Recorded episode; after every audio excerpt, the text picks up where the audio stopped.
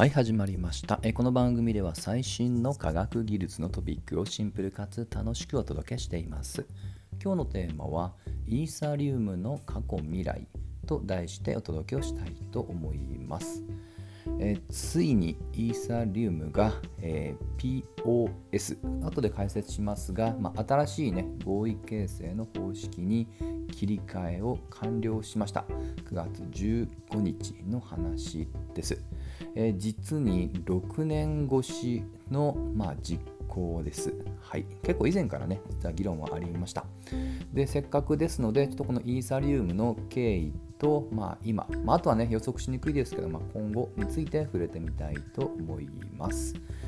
でまず、イーサリウムというのは、えー、まあ、暗号資産。い、まあ、だにね、あの仮想通貨とかね、そういった、もしくは暗号通貨とか、まあ、そういった呼び名の方が多いですが、まあ、一応日本政府としては暗号資産っていう名前に定着させたいみたいなので、今日もその言葉に従います。でこの暗号資産で今でも実は一番知られていて、えー、その取引の量が多いのはビットコインこれはね皆さんおなじみですで実はこの2番手がイーサリウムでこのビットコインとイーサリアムがえー、少なくとも時価総額または取引量では他の暗号資産よりも群を抜いています。はい、でこういったものって実はあのなかなか比較って難しいんですけども、え、私がちょこちょこ目にするのは、まあ、時価総額ランキングってことで定期的にメンテをしている日本語でも見えるコインマーケットキャップっていうね、まあ、そのまま打てばヒットします。まあ、仮想通貨またはコインマーケットキャップとかね。まあ、もしくは時価総額とかね、そういった言葉でアンド検索すると見つかります。はい。で、今見ている時点においても、もう圧倒的ですね。文字通り桁が違います。ちなみに、まあ、参考までにね、えー、今、えー見ている時点ですけども、えー、端数カットして1位がビットコインで時価総額54兆円でイーサリアムが25兆円ですね。もうそれ以降はもう桁が、えー、違ってきますと。で、えー今時点での繰り返しですけど、状況ですけども、過去7日間の時系列で推移で見ると、えー、イーサリウムっていうのはね、えー、まあ、ちょっと減少はしています。でこれはですね、まあ、この後話をする、まあ、POS への移行っていうところでもうやむを得ないといいますかね、まあ、想像の範囲内であります。はい、でこのイーサリウムなんですけども、まあ、一気にねビットコインに次ぐ規模を誇りましたが、えー、実はもともとですねこれ考案したのは当時なんとまだ18歳の一人の若者です。ビタリック・ブテリンっていうね方ですね。はい。まあ、確かのロシア系の方だったと思います。で、この人が、まあ、当時ね、その年で、まあ、論文を公開した。まあ、結構ね、若い頃からの、まあ、コンピューターの、まあ、中では結構ね、有名人といいますかね、成熟してた方です。で、このきっかけなんですが、その特徴も踏まえると、やはりビットコインっていうのが先行していました。それに対しての不満っていうのが自身で作ろうと思ったきっかけです。えざっくり言うと、その不満は2つに集約されて、1つ、取引の処理が遅い。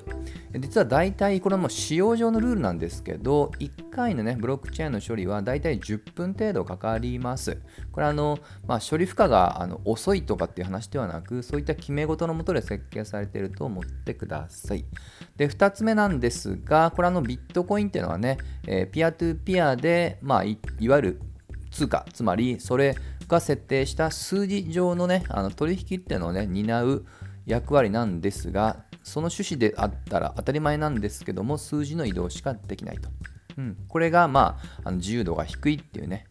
えまあ、これもあの繰り返しですけど、まあ、そういうものなのでね、別にあのビットコインが悪いっていうわけではなく、まあ、ビットコインはそういう思想のもとで作られましたよっていうことですね。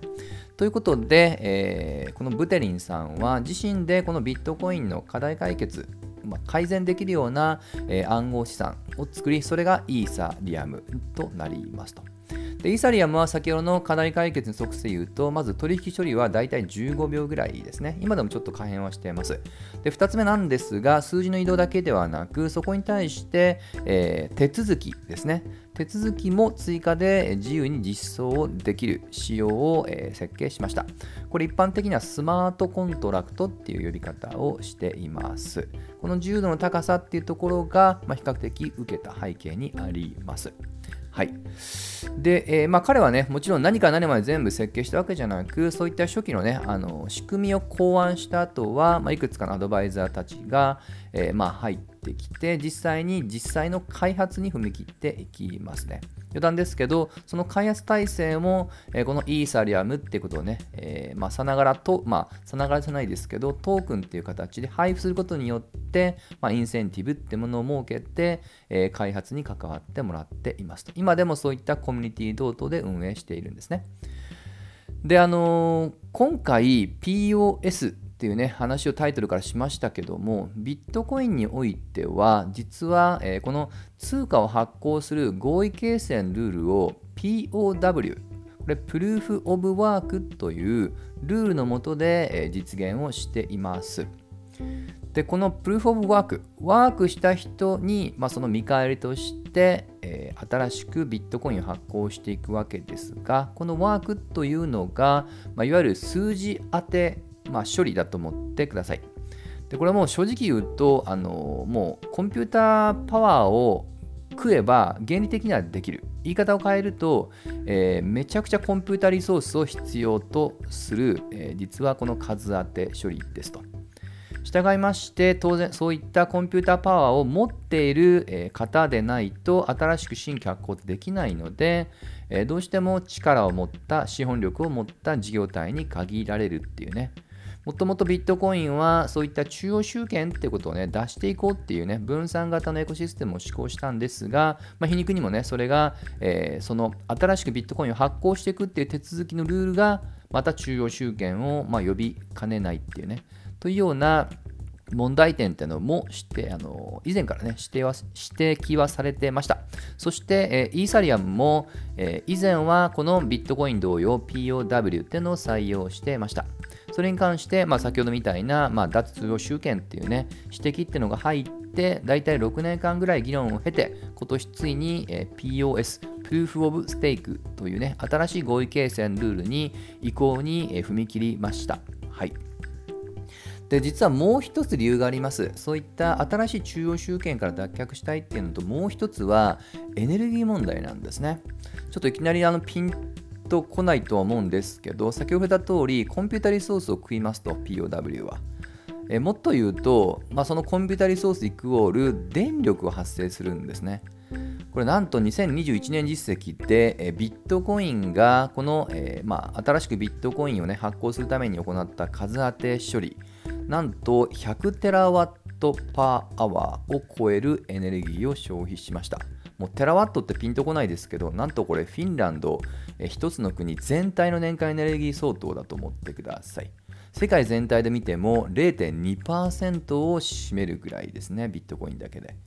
なんとなくその規模感分かってきましたかね。まあ、ということで、これは、えー、今ね、問題になっている電力ないしはそこから発生をする、まあ、気候変動問題、温暖化現象ですね。まあ、この辺りとも直結するということで、ま、一部の方々から、えー、この POW っていうのはね、ま、環境問題にもね、良くないっていうことで、えー、指摘が入っていた。大体この2つですね。そのために今回、プルーフ・オブ・ステークという方式に切り替えました。で、これはあのワークのところがステークに切り替わったわけなんですけども、えー、このステークっていう考え方、まあ、要はこの、まあ、ステークってものを保持する量によって、えー、新しく、まあ、このイーサリオも発行していく。もしくは承認していく割合が高くなるっていうね、こういったルールっていうのを、え、敷いたものです。つまり先ほどのコンピュータリソースを大量に食う、えー、負荷、まあ、数当ての処理がいらなくなるので理論的には99%以上の電力消費量を抑えることができますと。はいで、えー、この POS にね、まあいろいろと吸ったもんでありましたが、まあ、踏み切って、まあ、9月15日にまあ一応ね、ザ・マージっていうね、呼び名もあるぐらい、まあ、あのある意味歴史的なちょっとイベントがありました。。まあ、ただね、この POS が万能かというと、まあ、残念ながらそうでもないです。あのこれちょっと若干誤解を与えるかもしれませんけど、まあ、何のことはね、結構今の株式制度に近くなっちゃうんですね。ステークっていうものが、まあ、株式だと思ってください。その株式を持った人ほど、そういったことを力をね、まあ、行使することができるっていうね。はい。まあ、ノーベルスター、あのまあ、何て言うんでしょうねなのである程度そういっ、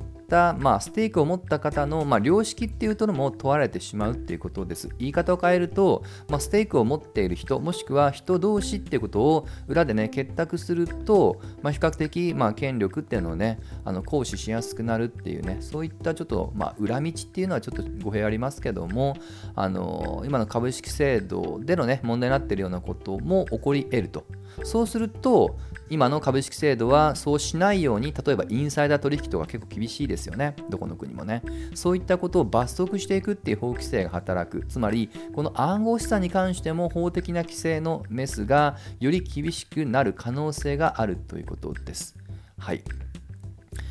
まあもうちょっと言うともともとそこから脱却したかった、えー、法定通貨と同じような、まあ、あの枠組みに組み込められるリスクも出てきたっていうことですね。実際問題あの中国はね実は結構前から、まあ、そういったあの税収の逃れですよね。税金対象にしないっていう税金逃れ。もしくは、まあ、自国の、えー、元っていうね通貨っていうものが、まあ、使われなくなっていくと、まあ、資本が流出しまうってことを危惧して今でもこの暗号資産全般を利用を禁止しています。はい。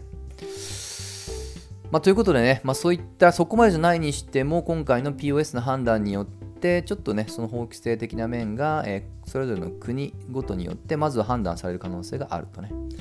でちなみに今回 POS っていう大幅な、まあ、仕様変更です、まあ、通常のソフトウェアに例えると、まあ、大幅な、まあ、アップグレードっていうのが行ったと思ってください。ただ1点だけ違うのはアップグレード前の、えー、実はバージョンっていうものも実は、えー、残存といいますかそのまま並行して存在し続けます。あのこれよくこの業界ではハードフォークっていう言い方をされますが今回だと POW から POS にルールを変更した。でその変更する前の仕様自身も、えー、有志が継続して運用は今でもしています。はい。でこれあのイーサリアム、えー、POW っていうねあのまあ単純にイーサリアムに従来の POW プルーフ・オブ・ワークをつけただけですがこういった名称で今でも実は取引することもできます。はいでまあ、そこね、あの引き続き使えるところもありますし、もしくはね、今回 POS に方式変えました。で、イーサリアム急上昇したきっかけの一つは、まあ、最近 Web3 っていう言葉もよく聞きますし、まあ、その中でも、えー、デジタルアートを中心に盛り上がっているのが NFT ですね。ノンファンジブルトークンと。この取引所の中での今でも世界市場あの世界最大手はオープンシーという取引所です。で、ここが今のところこの POS を支持をして、それを取引、まあ、市場取引に使うってことをも表明はしていますので、まずはほっと一安心かと思います。まあ、ただし、従来の POW 自身を、まあ、継続して使いたいっていう派閥が残ってるのも事実なので、まあ、そういった背景もあって、えー、まあ、冒頭触れました通り、しばらくはちょっとね、その価格感、まあ、いわゆる時価総額っていう相当するものが、えー、ちっとね、あの上下にね、変動する可能性が高いとは思います。はい。まあ、なのでね、しばらくもしかしたらね、ちょっとワイドショー的なね、ネタも含めて、えー、まあ、世の中がね、騒がしくなる可能性もあるかなと思います。まあ、一番ある意味、気をもんでるのはね、もともと考案したブテレンさんかもしれません。で、彼も今でも一応影響力はあります。あのイーサリアム自身は基本的には分散型ってことを思考しているので、えー、基本的にはね、まあ、ある意味民主主義といいますか、まあ、あの多数決で決めていきますが、ただやっぱり彼はね、まあ、カリスマ的なまだ影響力もあるので、例えばブログ等でね、こういったことを支持するって書けば、どうしても世間はそっちに寄っていきますので、まあ、彼のね、結構一挙一投足もちょもしかしたらね注目される可能性もあります。あの結構プライベートは私もよく知らないですけど今年の頭に特集されたタイムの記事でね、えー、結構プライベートの側面も書いてますがどうもね経済的な富には無関心で、えー、まあ、よくねあの基調講演とかも出るときにはパジャマ姿で出るとかね、まあ、これはわざとだと思いますけどね。もしくはねあの趣味が語学例えば5個とか6個とかね語学を学んでるよとかね、まあ、そういった特集とかもされていましたのでそんなにねあの、まあ、いわゆる経済的な面での、まあ、お金富にはそんなに関心があるタイプじゃないし多分それがこういった今の暗号資産の、シンボリックな存在として機能し続けている理由だと思います、まあ、とにもかくにもね今回の POS ってものが、まあ、しばらくはねあのおそらくバタバタ時価総額ないしはそれに群がる方々によっていろんな騒動があろうかと思うんですけど、まあ、中長期でね数年経った時に社会全体となってプラマイプラスになっていけばいいなと個人的には思っています。まあ、あの本当にあのこれって見方によっては今の社会課題を結構凝縮したようなこれテーマになってきてるんですね。従来だったらいわゆるその、えー、まあ、近世以降の、まあ、法定通貨自身が、えー、まあ見直そうとね、まあ、もっと言うと法定通貨っていうのは国家の信用のもとに成り立っているバーチャルなものなのでその国家自身の、まあ、ありよう自身も、えー、変わる可能性を秘めていると。そしてもう一つが、えー、気候変動に代表される環境問題ですよね、まあ、こういったいろんな課題ってものが実はここに修練しつつあるって意味ではあのこれぱり投機的な取引がまだ多いのであの参画すること自体を促すことはしたくはないんですけどもあの関心を持つっていうこと自身は結構大事かなと思ってますのでもしね、えー、ちょっと若干毛嫌いといいますかね距離を置いてる方々もこの数勢だけはねちょっとウォッチをしていただくのはお勧めはいたしますと。といったところで今日の話は終わりにしたいと思います。また次回一緒に楽しみましょう。